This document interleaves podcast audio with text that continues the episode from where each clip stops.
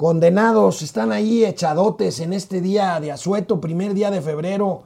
Híjole, qué rápido. Bola, bola de talegudos, bola de rasca que hay.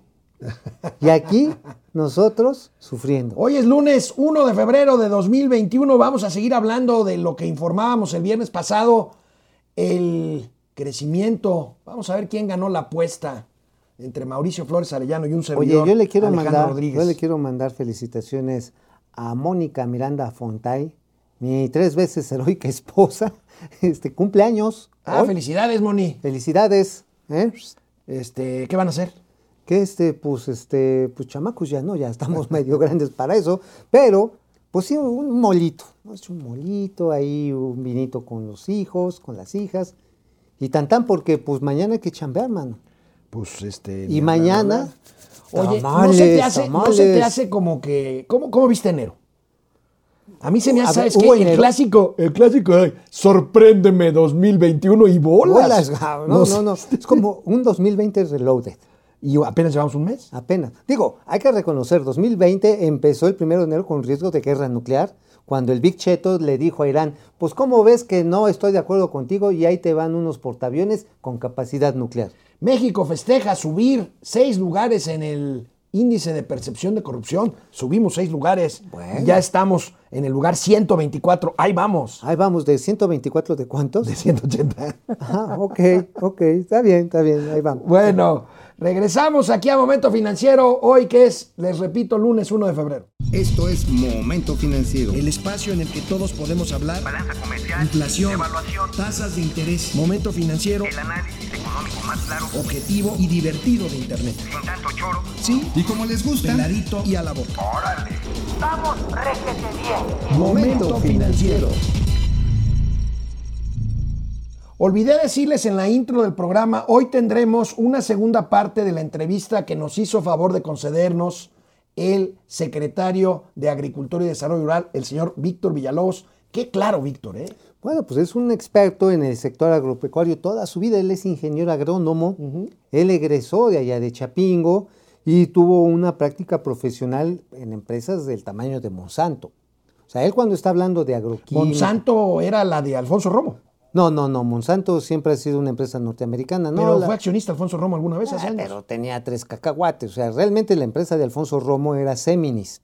Ajá, ese era su negocio de, pues, de biotecnología que no resultó como y terminó vendiéndole precisamente a Monsanto.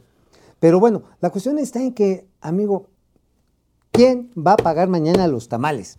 A ver, comentamos el pasado viernes eh, la estimación oportuna del Producto Interno Bruto del INEGI. Y les dimos a conocer que el PIB se cayó 8.5%. ¿Quién ganó la apuesta que hicimos aquí en Momento Financiero? Eh, la verdad es que debo de reconocer que yo me incliné más hacia un índice negativo más cercano al 10% y Mauricio Flores más cercano al 8%. Al 9%. ¿Al Me quedó en- 9%? Sí, me quedé, dije 9, de entre 9 y 9.3%. Entonces estamos empatados, compañero. No, para nada. Yo estoy más Entonces cerca del estamos 8. empatados. No, no, empatados. Ahora sí, tú y con Del quien 9 al- no, ¿qué? Porque yo dije 9, 5 a 10. No, dijiste 9.7 a 10. No, Producción, pongan ese video. Bueno, está bien. ya. Ya. Pero como esto no es importante, o sea, no es importante ni la apuesta Mauricio Flores con Alejandro Rodríguez, pero tampoco es importante que la economía mexicana se haya caído 8 puntos porcentuales, la caída más pronunciada en la economía mexicana en un siglo. Eso no es importante. Vean, ¿ustedes creen que el viernes en la mañanera le preguntaron a la secretaria Olga Sánchez Cordero sobre esto que el INEGI informó desde las 6 ¿Qué de la mañana? No. Vamos, vamos a ver qué le preguntaron. ¿Cómo se ha sentido usted este, precisamente? ¿Le ha incomodado? ¿Es difícil precedir un, diálogo circular, como le llama el presidente de México? Un corte de caja, por favor, secretaria. Bueno, mira, a tu pregunta yo te puedo decir que me he sentido muy cómoda en estas conferencias de prensa. Y bueno, las críticas siempre van a estar presentes. Y también, ¿por qué no decirlo?, las voces que también te apoyan, porque tanto críticas como también hay voces positivas, pero yo creo que cuando uno, cuando, como dice el señor presidente y lo dice bien, cuando uno tiene la conciencia tranquila, cuando uno actúa de buena fe, viene aquí a representar al señor presidente en esta instrucción y desde luego eh, con toda la apertura y la transparencia, no tengo manera de sentirme incómoda, al contrario, y todos tienen su libertad de expresión. Como dice el presidente, no hay censura. Bueno, vamos a hacer, este, vamos a hacer una imitación de una voz positiva que se presentan en las mañaneras. Una voz positiva es la de... No te refieres a la secretaria, ¿verdad? No, a las voces A las positivas. positivas, las que preguntan. Ah. este, o sea, ¿no hubiera sido más importante, periodísticamente hablando, que le preguntaran quién ganó la apuesta de momento? Ahí te va la respuesta positiva. Qué sangrón eres. Pero bueno. No, sangrones ellos. A ver, a ver, e- es, estos periodistas a modo, ah, no, perdón, los amigos youtubers, influencers de las redes digitales. Oigan, o sea, neta sí revisan un poquito la agenda Oye, nacional. ¿de veras pensabas que la secretaria iba a contestar? No, pues me he sentido de la fregada, ya me quiero ir. Esto es una, ya no los aguanto a ustedes, malditos chismosos, preguntones, ¿no? O decir, ¿qué creen? Pues eso de levantarse a las 5 de la mañana no está chido. Imagínate lo que sí digo. Con dicho con respeto, pues ya también es una persona mayor. Sí, sí, sí, y los esfuerzos van costando. Y, pues, y francamente no se ve cómoda la secretaria. No, pues ese es Sánchez Torero. O sea, ¡olé! Bueno, bueno, aquí ot- otra, otro de los temas de los que ha hablado la secretaria en este ejercicio que se ha aventado en estos últimos días. Oye, pero, a ver, dilo, dilo. A ver. No, es que iba a decir que se siente hasta bonito, se ha sentido bonito estos días. ¿Por qué? A Porque ver, porque, ok, torea las preguntas, reparte bola con oficialidad de partes, pero no está lanzando invectivas todo el tiempo de fifís, conservadores, Calderón, los del pasado, los que quieren privilegios, los que No, robaban. pues al contrario, ya ves que la secretaria dijo, acá no están aquí los periódicos de a de veras. O sea, de veras. que son los pasquines inmundos. A ver, para échame unos pasquines inmundos porque aquí mis focas no le están dando. Oye, este, se siente hasta otro ánimo. Digo, ojalá que el presidente, cuando regrese, regrese bien de salud y regrese con un ánimo constructivo. Sí. Ojalá, ojalá. porque eh, la situación del país es bien grave. Sí, sí, sí. sí. O sea, ahora sí tenemos que hacer una gran alianza, porque si no todos vamos a valer cheto. ¿eh? Bueno, aunque México subió seis lugares con respecto al año pasado en el índice de percepción de la eh, corrupción de países con más corrupción o con menos corrupción, como ustedes lo quieran ver, México mantiene el último lugar en cuanto a este indicador en los países de la Organización para la Cooperación y el Desarrollo Económico, la OCDE, o Así sea, es. los más poderosos y los más ricos del mundo. Estamos en el último lugar, aunque vamos en el 124 de 180. ¿Cómo ves? Pues no está tan malo, ¿sí? Pues mira, este, pues no, este, seguimos ahora sí que abajo de media tabla, seguimos siendo un mexiquito. Este, habíamos echadole muchas ganas, echadole, qué gran manera de conjugar. Echadole. echadole. Como los viejos encabezados de la prensa es roja, ¿te acuerdas? Ajá, echadole. Ganas para salir después de una década perdida, que fue la de los 80, para reestructurar y pues este, pues hemos quedado a deber, hay que decirlo. ¿eh? De regreso del corte, vamos a ver qué dijo la Secretaría de Gobernación sobre estos seis lugarcitos que subimos en el índice de percepción de la corrupción. Canal 76 de Easy, canal 168 de Total Play. Regresamos en un momentito aquí a Momento Financiero. La lucha contra la corrupción ha sido una de las principales banderas del gobierno de Andrés Manuel López Obrador. Empezamos el gobierno en el lugar 130 del ranking de países de 180 y subimos del 130 al 124. Pues no sé qué tan presumible sea eso, pero bueno, veámoslo desde este punto A de ver, vista. seis puntitos. La secretaria de Gobernación, encargada de las mañaneras, pues sí lo presumió. A ver, ¿qué dijo? Es una buena noticia para nosotros que hemos estado ya subiendo en el índice de percepción como un país menos, eh, con menos corrupción. Eh, ayer hablé con la secretaria de la Función Pública, de hecho ya quería venir a dar esta noticia aquí a la mañanera, pero como teníamos al eh, doctor Javier May que iba a dar el informe sobre los adultos mayores, este, le, le pedimos que no se, digamos que, que no se intervinieran dos dos, este, dos situaciones totalmente distintas, pero qué bueno que lo tratas aquí y qué bueno que también recordarán ustedes que el año pasado también escalamos cinco puntos, cinco lugares. Entonces son cinco lugares más estos seis. Entonces vamos a ir escalando poco a poco. Yo esperaría que tengamos este, un resultado mucho más eh, prometedor este año y así sucesivamente. Si ya escalamos cinco el año pasado y estamos escalando seis este año, pues es una buena noticia para nuestro país, es una buena noticia para la población y es una buena noticia para el gobierno. Así que te agradezco mucho que lo hayas mencionado el día de hoy. Gracias.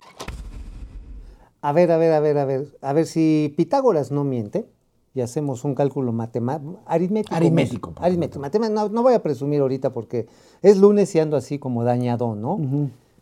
A ver, si esa tasa de mejora lo hacemos por los próximos cuatro años, es decir, a 6, 5.5%, en el 2024 habremos llegado al número 92. Es decir, todavía A la micha. ab- abajo todavía ligeramente de media tabla.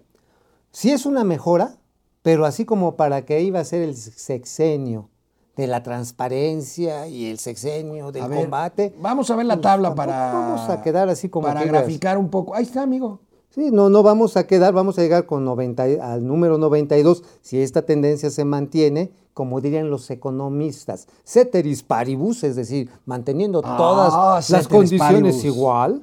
Oye, ¿no íbamos a hacer como Suecia, que está en el lugar 3? Pero, ah, Pues- pero ese era en servicios médicos, ¿verdad? No, ese en Dinamarca. sí, Ah, en Dinamarca. Como Dinamarca, sí. Ah, el primer lugar, En fíjate. primer lugar, ¿no? Pues ahí vamos. Bueno, sí sabes Pero ese en era en salud, ¿no? en salud, pero ya ahí, la llevamos. Oye, amigo, pero la corrupción sigue galopante. Fíjate que el jueves pasado, no sé si vieron el reportaje de Latinos de Loret, el que hace cada jueves, precisamente cada semana, este, pues resulta que hay contratos asignados en el sureste mexicano eh, del IMSS eh, para distribuir medicamentos, más bien insumos médicos a una empresa que se dedica a la construcción civil de obra pública, A ver. que es propiedad ¿De quién? de un primo ¿De del Juan director Ferrer? del INSABI. ¿De Juan Ferrer? Ahí tenemos la nota. No, no la tenemos, este, porque pues es, eh, hay que pedir permiso a Ah, Loretti, pesa ¿no? Loret. Oye, pero entonces al primo de Juan Ferrer le dieron un contrato. Del, del quién sabe, le dices del tú, ¿no? sabe, del quien sabe. Le dieron di- varios contratos. Varios contratos. ¿De cuánto era la lana? Este, pues si la memoria no me falla, 86, 90 millones de pesos. Ah, bueno, bueno, ¿No es nada? El, el PRIAN robó más, el, El- PRIAN robó más. ¿Está bien? Sí, sí. Oye, pero está- dicen, y dice la secretaria de la Función Pública, ella tiene su cuadrito que presumió que quiso, fíjate, oye, quiso ir a la mañanera y... y- qué le dijeron? No, pues ya ves lo que dijo ahorita la secretaria de Gobernación. Ah, no, dijo, no, no, pues es que, es que teníamos aquí al doctor, este... López Gatell. eh, no, a May, ¿no? A Javier May. Ah, Ja- Javier May, para que él nos explique cómo está. Sí, entonces así como que mejor. Mejor, mejor no la traiga, no vaya a darse un. Tiene ya un año de no ir a las mañaneras la secretaria de la Función Pública. pues ¿Ya no la que- querrán? ¿O, o será culpa de Ackerman? Yo creo que es culpa de la bronca de su hermano Amílcar contra el, el burro sin cerca. ¿Cómo se llama este? Salgado Macedonio. Salgado Macedonio. El burro sin cerca. Ah, no, es que sí se decía el, el toro sin cerca, pero con más bien es un burro, un burro sin mecate, vamos a ser sinceros. Este, pues por esa bronca yo creo que no lo están dejando. Oye, amigo, el viernes hablábamos nosotros de bolsas de valores, de rendimientos, de riesgo. Una de las razones por las cuales México sigue siendo atractivo para los inversionistas eh, extranjeros, aparte de que mantenemos todavía nuestro lado de inversión, que esperemos que lo sigamos manteniendo, es la tasa de interés. Una tasa de interés alta. una tasa de interés alta. Vamos a ver este cuadro para que Mauricio Flores nos explique pues cómo se ven las tasas con respecto a otros países y bueno, pues estamos ahí a la mitad, pero sigue siendo una tasa alta. Consideremos, insisto, que los bonos del Tesoro norteamericanos pues están en cero. Prácticamente, prácticamente, digamos, en el corto plazo la re- referencia quedó en 0.25. Pero sí- 0.25. Sí, pero ya para, en términos prácticos, con Ya. la inflación gringa, es cero. Es cero. Es cero. Ahora, los argentinos, pues son, son una tragedia desde hace 40 años, no, 50 años, en el que no han podido ponerse de acuerdo, no han logrado un consenso, y entre que de repente regresan al populismo, de repente toman algunas medidas de liberalización, van y vienen, van y vienen, y son un país tan grande, tan rico en recursos naturales, Y es increíble que estén pagando 38%. ¿Por qué 38%, amigo? Pues por el hecho de que hay riesgo de que nomás no te paguen. O que la moneda argentina Ahora, se devalúe. mientras no caigan en default, tú te llevas un 38% buenísimo, ¿no? O sea, son los fondos de mayor riesgo. Ahora, tienes también un tienes otro problema. La tasa de inflación es muy alta en Argentina. Sí, claro. Entonces, por lo tanto, pues ya cuando la pones a tasa real, pues ya es una Podemos tasa ver otra vez la tabla. buena, pero A ya ver, no sobre la tabla, dime entonces, ¿cuáles son los famosos fondos buitre? Los fondos buitres son los que van y compran al morido, al cadáver, en este caso, digamos, Argentina o Turquía, que tienen alto riesgo. Lo compran muy barato Ah, y, especulan esperan- con esa. Compran a descuento, es decir, lo compran, digamos, a 62%, en este caso el de Argentina, 62 centavos por cada peso, y ya en la curva de vencimientos lo venden a 70, 80, y se los revenden a otros fondos de inversión que quieren, por ejemplo, hacer reportos de corto plazo en el mercado de dinero, y se ganan un diferencial de 25, 30 puntos. ¿eh? Oye, una pregunta Villamelona. Entonces, si tú compras bonos de Japón o de Dinamarca, tienes que pagar por tenerlos. Exactamente, ahí estás. Ahora, a menos, a menos de que agarres algún bono que está estructurado, por ejemplo, en bienes inmuebles, y si pagas, pero agarras como garantía, pon tú un edificio Que tiene su plusvalía. En, ándale, allá en Tokio, bueno, Tokio es la ciudad más cara del mundo. Es una locura. Entonces, pues, este, pues sí te conviene. ¿Está bien? ¿Está bien? ¿Está bien? Miren, pues aquí es para que todos, para que todos les entendamos. En un dato que me hace toda la lógica del mundo, Mauricio Flores, el e-commerce, el comercio en línea, el comercio electrónico, creció 80% en 2020 según la Asociación Mexicana de Ventas Online. ¡Qué barbaridad! 80%. 80. Bueno, es que, ¿qué cosas no entraron a venta online? Bueno, hasta muchos pequeños restaurantes, qué bueno.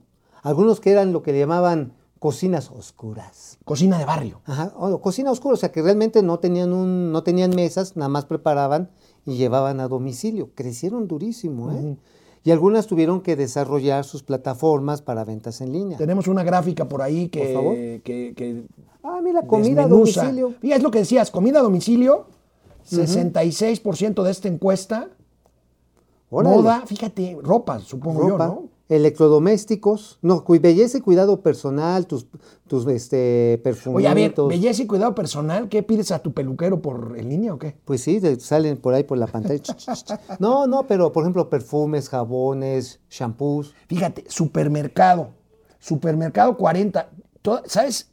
¿Sabes que he oído muchos comentarios de personas que están confinadas y que dicen, no, no, no, No. yo sí tengo que ir al súper Es que porque ¿sabes es mi única distracción. Es que no, pero además, luego en el súper, ahí sí, perdónenme, Walmart, Soriana, sí lo hacen con las patas. Pides un kilo de huevos y te llevan un kilo de cualquier otra cosa. la verdad, te llevan un kilo Canal de virote. 76 de Easy, de lunes a viernes, 10 de la mañana. Canal 168 Total Play. Momento financiero, economía, negocio y finanzas para que todo el mundo. Hasta en la línea lo entiendan. Oye, amigo, por cierto, hablando de tecnología con las ventas online, online, perdón, ¿sabes cuánto ganó Facebook en 2020? ¿Cuánto? 11 mil millones de dólares. 11 Es una mil millones de dólares. 11 mil millones de dólares. Órale, órale. Mark Zuckerberg, este, Debe está estar. Ricardo, ¿no? Bueno, pues deben estar también muy preocupados por todas Son- estas iniciativas de reformas. Claro, pero son utilidades en tiempos de pandemia, ¿no, amigo? Bueno, pues es que la gente cómo podía conectarse, hacer Facebook Lives, conectarse para chatear, para pedir incluso a domicilio, ¿eh? O para los intercambios de Navidad, ¿te acuerdas? Sí, ¿verdad? También tuviste que hacer sorteos. Por vía Facebook. Tú pediste unos cubiertos, ¿no? No, no, no, no, no, no, no, no. ¿No? No, no, yo no pido nada. ¿No? Yo lo que quiero lo obtengo. Ay, Ay, Dios. Pidió unos cubiertos, pero no les voy a Bueno, decir. la de qué. Comisión Reguladora de Energía tiene atorados más de 400 permisos Uy, para abrir nuevas estaciones de servicio. Ustedes vieron que a partir de la reforma energética empezaron a aparecer gasolinerías que ya no estaban pintadas de verde y rojo como las de Pemex, sino aparecieron pues las Oxxo, las Br- British Petroleum, las G500, este, las eh, de Texaco. Mauricio Flores, Texaco, este, en fin. Bueno, pues ahora que están echando para atrás la reforma energética, amigo, 400 permisos para abrir nuevas estaciones de servicio están atorados. Vamos a ver esta gráfica. A ver, ahí lo Vamos a ver tenemos. esta gráfica. Ahí la tenemos. Ahí están. 400 estaciones de servicio. Y mira que no hay muchas en México. Estamos hablando que nuestro país. Son 12 mil, más o menos. 12 mil, más o menos, y muchas que eran Pemex cambiaron a las otras marcas. ¿Por qué cambiaron a las otras marcas? Por los aditivos, por el servicio, por el tipo de precio. Bueno, móvil, No me vas a. no, yo trabajé en Pemex eh, cuando empezó este cambio. y, y sabes que era un punto que decían los focos, los grupos de opinión, los focus group, este, los baños.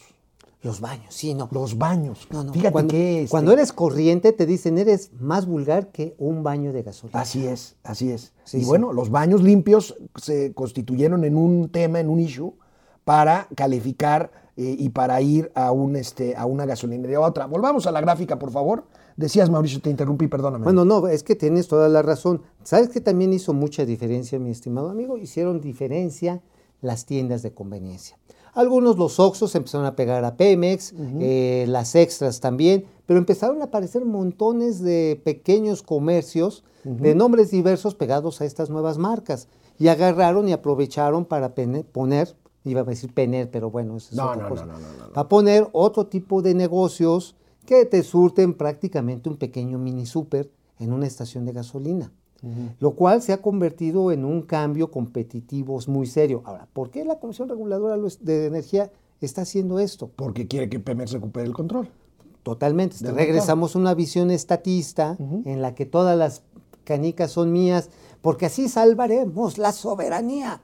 ¿De qué me sirve la soberanía si cuando tengo que irme a soltar un cacahuate está asquerosamente batida la taza del baño? O sea, Ay, Dios. La soberanía Señor no productor, esto no fue un albur, pero merece el hashtag, por favor. Ay, ay, tú sí te sientas en la taza. No, no, no, pero. Te- sea, a ti no te da casquito. A mí sí. o, sea, o- o llegas con tu señora, y las señoras que son tan delicadas, llegan y se encuentran a Flipper entero ahí. O sea, Flipper. sí, es una cosa horrible. Bueno, cambiemos de tema porque este hombre de veras, no, no, no hay tema que no le. eh, escatológico, Ay, que no le ay, agarre. sí, santo, santo. Mm, mm. Bueno, la tecnología al servicio de la seguridad. Fíjense, habían, a ver, habrán oído ustedes hablar de los sistemas CCTV, son las camaritas de vigilancia. Fíjate, aquí les presentamos una tabla que nos consiguió nuestro amigo Argenis Castillo, de cuántas de estas cámaras hay por kilómetro cuadrado en el mundo. O sea, la videovigilancia en el mundo, fíjate amigo, este, pues ahí estamos otra vez, este, de media tabla para abajo. Oye, es como, esto me recuerda a esta película de Minority Report. Eh, sí, Sí, o sea- o el Big Brother. El Big Brother, pero ¿no sabes que también la de Enemigo Público? En Así el, es. en el que persiguen a mi alter ego, Oye, Bruce. Londres tiene casi 400 cámaras por kilómetro cuadrado, dice ahí, ¿no? No, bueno, pues ahí sí te volteas Oye, Nueva Delhi es, un, es este, una ciudad hiperpoblada. e hipertecnologizada. Pekín, fíjate, Pekín. Pekín. No, bueno. París, 254.6 Cámaras, por, kilómetro, cua- por cuadrado. kilómetro cuadrado. Guadalajara tiene más que nosotros. Mira. ¿Cómo crees? Oye, y aún así se tronaron al Gober, al ex Gober. A este Aristóteles, pero eso fue en Vallarta. Ah, es cierto, en Vallarta, perdón. sí. Pero eso fue en Vallarta. Buenos Aires, Moscú, Moscú ahí con, con, este, con 76. Vladimir, Barcelona, Ciudad de México, ¿cuántas tenemos? No alcanzo a ver. 58.6. Oye, pero si les descontamos las que no funcionan. Oye, tenemos más que Nueva York. Bueno, Ah, Nueva York es una ciudad vieja, ¿no? Este, sí, pero ¿sabes qué? Tiene áreas que sí son muy, muy modernas, con mucha Más vigilancia. chiquita, ¿ok? Pues este, me- no sé si me vas a me vas a poner como ejemplo, pero fíjate que Bogotá y Río de Janeiro 11.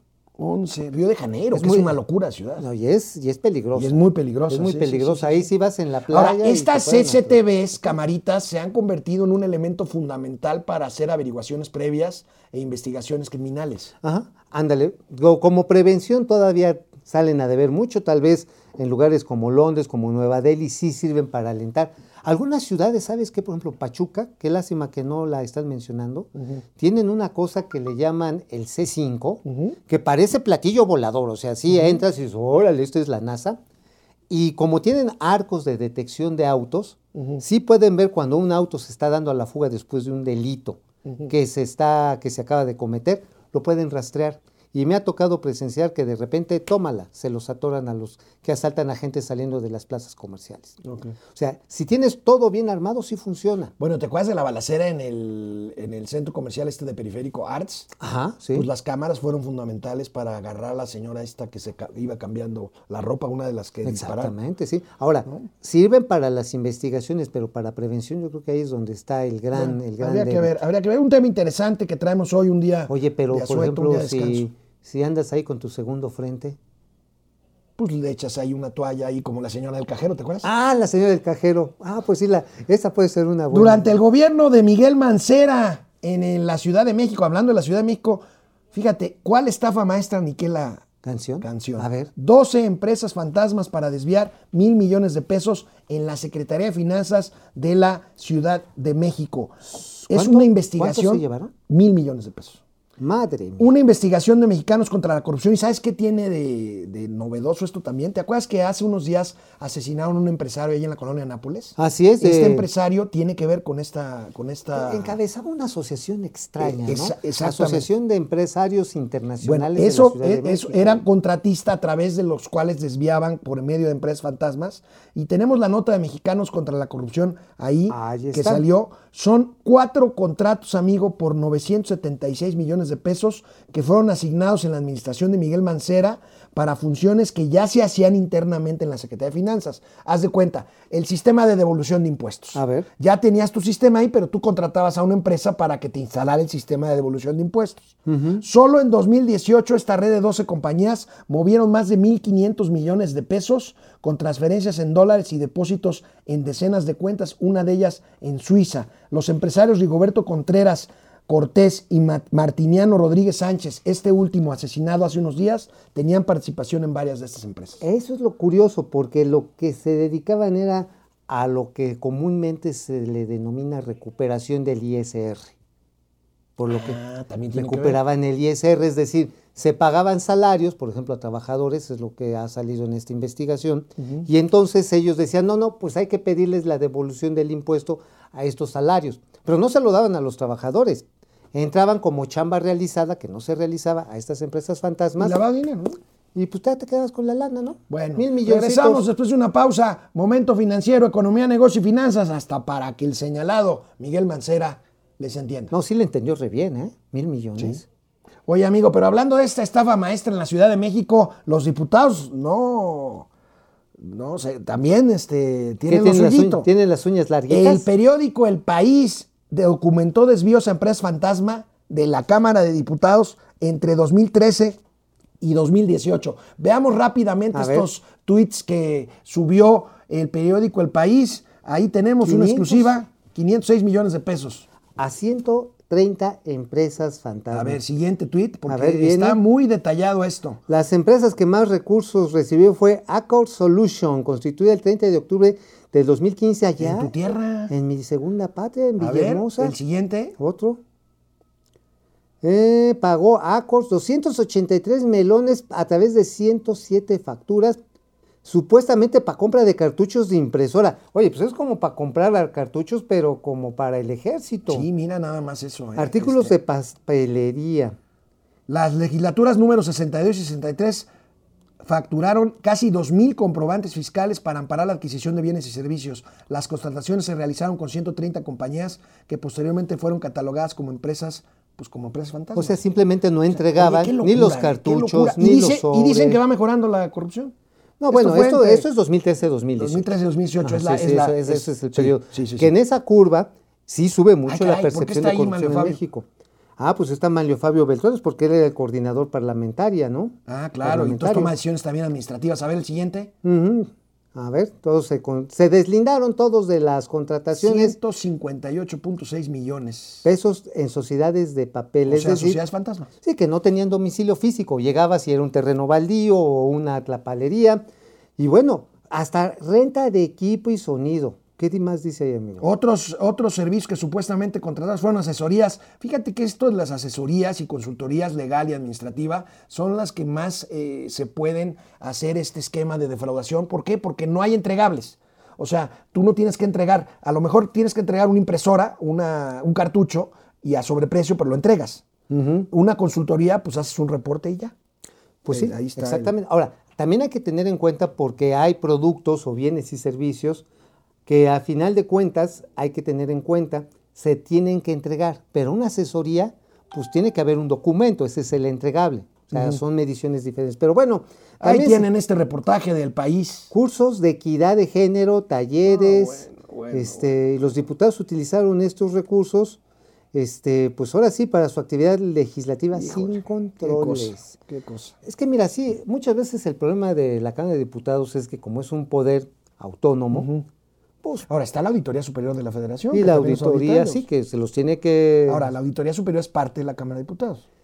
Exactamente, y responde a los intereses de los grupos mayoritarios. Bueno, amigo, las que están viviendo las de Caín son las escuelas privadas. Uf. Han perdido con la pandemia el 40% de sus alumnos y 20 mil escuelas privadas están en riesgo de cerrar. Veamos esta nota de Forbes México y vamos a ver los datos de las escuelas privadas. Ahí tenemos, fíjate nada más, la crisis, lo que trae aparejado para estas eh, escuelas que pues, son un buen negocio, más bien eran un buen negocio. Mira, eh, ahora sí que causas y efectos. Causas, causas pues tiene que ver con la pérdida de empleo de los padres de familia, reducción de ingreso, y obviamente esto hace que pues no manden ya a sus chavos a las mismas escuelas. Por eso el riesgo de que cierren 20 mil de 48. ¿Cuántos casi la alumnos son? cinco y medio millones de estudiantes en total, casi la mitad, o sea, dos, tres- dos millones trescientos mil se pasarían al sistema público de educación, que de por sí ya está saturado, 40% de la matrícula privada está en riesgo y se perderían, esto, esto se dice poco cuando se habla de este tema, se perderían 200 mil empleos, maestras, personal de limpieza, eh, empleados administrativos, en fin. Ahora, este, hay, que, hay que también recordar que según el sapo es la pedrada. Las grandes universidades como la Náhuac, el TEC de Monterrey, la Ibero, este, son bien gandallas.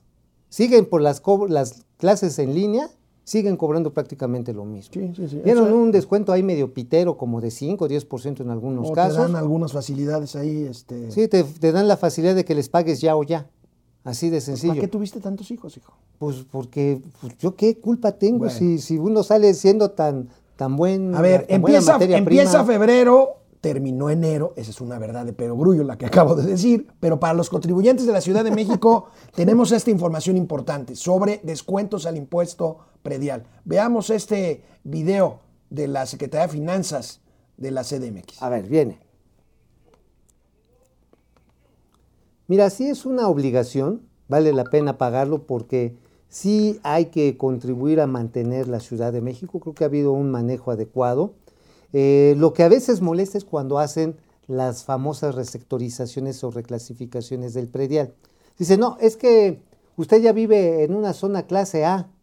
Pues dice uno, ah, pues esto está Ahora, bien jodido como para que sea chiste clase es que todavía tenemos febrero para los que no han pagado eh, la anualidad del impuesto predial, todavía hay un descuento importante, ahí tienen el tutorial. Y bueno, ¿viste lo que hizo el presidente municipal de Culiacán, amigo? Ay, sí, el mural. inauguró un mural con la, Wow. eh, la imagen de la 4T y los héroes nacionales, pero vean nada más esto. A ver, bien. Vean Qué nada bonito, más esta barbaridad. Ahí está.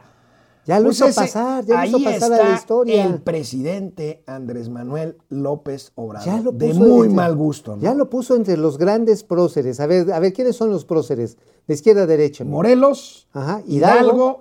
Bomberito Juárez, el primer presidente. No, no, pero primero el presidente. O sea, Ah, después de bueno, Hidalgo sigue. No, no, pero López Obrador. próceres, Ah, próceres que ya no están con nosotros. luego Benito Juárez Ajá, este Madero. Gustavo, Made- Gustavo Madero. Gustavo Ese Madero. es su hermano. Ese es su hermano, es una este, delegación. Ignacio Indalecio Madero. Ándale, Ignacio Indale. Ay, qué bien te lo sabes. Ándale. Órale. ¿Eh? Tú Nachito. sabes, un día yo, este, Oye, pero había otro, había otro prócer que no salió ahí, debe de ser Lázaro Cárdenas. debe ser Lázaro Cárdenas. El Tatita. Si vemos la primera toma, ahí está, Ahí Lázaro, está Lázaro Cárdenas. Y el de hasta acá es el presidente municipal de Culiacán, Jesús Estrada Ferreiro. Oye, Benito Qué- Castro, Qué ¿no? lambiscón, ¿no? Parece Benito Castro. Es como el Beno Castro. Oye, Benito, pues, ¿qué pasó, mano? Oye, pero además, ¿cuánto le habrá costado esta obra? ¿Cuánto le habrá Pues creo que costó un, una lanita. Y este, y ya él ya lo puso en los libros de historia, en el altar de la patria. Qué fal- gusto. Qué falta gusto. todavía mucho esto, tiempo. Esto no le ayuda al presidente López o sea, todavía le hace falta Esto no le ayuda pasar el juicio de los años venideros. Oye, amigo, Antes Torruco y la secretaria del Trabajo lanzan un plan para ayudar al sector turismo, mandándoles jóvenes construyendo el futuro. Pues si el turismo lo que necesita son turistas, no empleados. Pues sí, pues les van a mandar a los siervos de la nación, pues está. Bueno, pues después del corte les tendremos la segunda parte de la interesante entrevista que le hicimos Mauricio y yo a Víctor Villalobos, el secretario de Agricultura y Desarrollo Rural. No se la la pierdan. pierdan.